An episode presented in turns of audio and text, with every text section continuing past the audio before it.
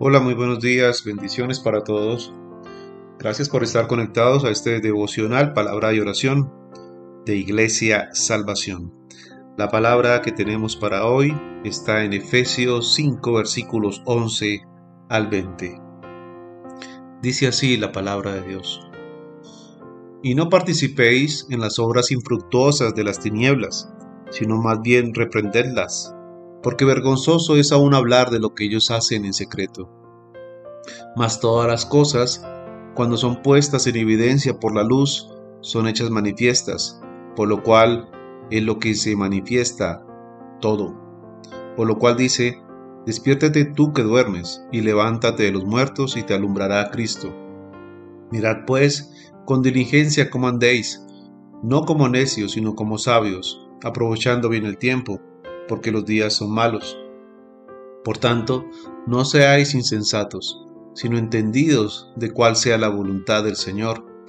No os embriaguéis con vino, en el cual hay disolución, antes bien sed llenos del Espíritu Santo, alabando al Señor con salmos, con himnos y cánticos espirituales, cantando y alabando al Señor en vuestros corazones, dando siempre gracias por todo al Dios y Padre, en el nombre de nuestro Señor Jesucristo. Amén. Palabra de Dios en Efesios 5, versículos 1, 11 al 20. Vemos aquí entonces una forma de vivir la vida cristiana. Dios lo ve todo, incluso las cosas que se hacen en secreto quedarán al descubierto. Serán manifiestas a la luz del juicio escrutador de Dios por ello no hay nada que la luz no pueda mostrar o evidenciar en nuestras vidas. Esta es una razón para evitar las obras infructuosas de las tinieblas, que son las que describe Pablo aquí en Efesios 5 del 8 al 12. Las obras de la carne siempre serán infructuosas, las obras del pecado siempre quedarán a luz. Dado que esas obras infructuosas están destinadas a ser expuestas y su día terminará, tiene sentido entonces que los cristianos eviten esas obras infructuosas, ya que solo traen destrucción y muerte. Muchas personas entonces entran en un dormir en las cosas de Dios. Aunque están vivos, son despreocupados por el vivir la palabra y en obediencia al Señor.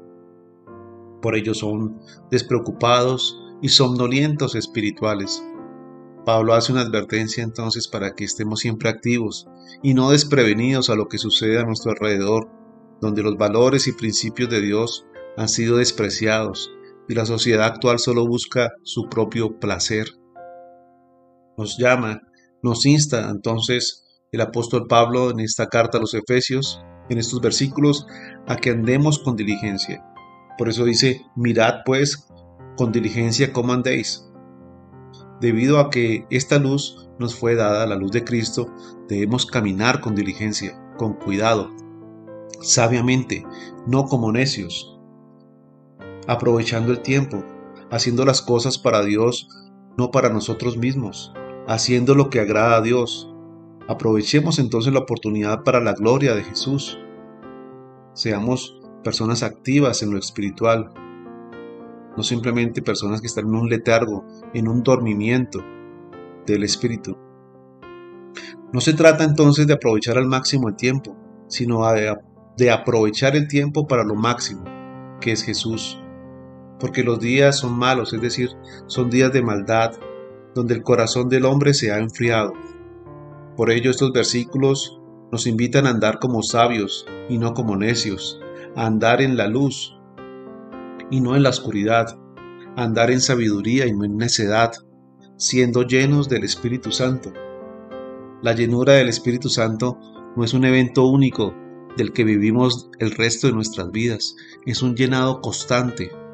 Pedir ser llenado y recibir la plenitud de, de la fe debe ser un propósito en nuestras vidas. Ser lleno del Espíritu Santo es nada menos que Dios al mando y control de toda nuestra vida, fluyendo en todo nuestro ser, haciendo libremente lo que desea hacer en cada uno de nosotros. Es así como una persona es llena del Espíritu Santo. Una persona llena del Espíritu Santo entonces tendrá el deseo de adorar y de alentar a otros en la adoración a Dios. También será lleno en acción de gracias. Un corazón quejambroso, una persona que se anda quejando por todo y el Espíritu Santo no van de la mano. Debemos siempre dar gracias al Señor por todo lo que sucede en nuestras vidas, aun así nos parezca que eso sea malo. Amén. Por eso vamos a orar. Bendito Dios, te damos gracias por esta mañana.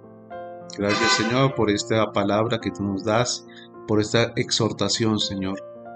Ayúdanos Señor andar en la luz, a reprender las obras de la carne, las obras infructuosas de las tinieblas de las cuales no debemos participar. Ayúdanos Señor a estar activamente en las cosas espirituales y a no estar dormidos en lo que a ti te respecta. Ayúdanos, Señor, a no ser despreocupados, sino a ser personas diligentes, mirando cómo andamos, cómo estamos en nuestro caminar con Cristo. Ayúdanos, Señor, a andar como sabios y no como necios, aprovechando bien el tiempo y haciendo las cosas que te agraden a ti. Ayúdanos, bendito Dios, a ser llenos del Espíritu Santo, a andar en rectitud, a dejar que tú estés al mando de nuestras vidas, teniendo una vida de santidad y una vida que te agrade a ti, Señor. Ayúdanos, Señor, a ser agradecidos con lo que tú nos das, a alentar a otros a la adoración y al crecimiento en la palabra de Dios. Ayúdanos, Señor, a quitar toda queja de nuestras vidas, porque tú eres el que nos da todo, Señor, y vivimos la vida que tú has querido, Señor. Pero te pedimos, Señor, que hagamos las cosas con una vida de agradecimiento, con una vida que esté en paz contigo, que esté en obediencia contigo.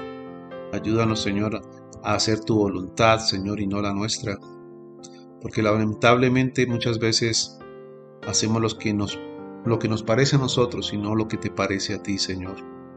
Ayúdanos, Señor, a no resistir al Espíritu Santo, sino a hacer lo santo y agradable para ti. Te lo pido, Padre, en el nombre de Cristo Jesús. Amén. Y amén.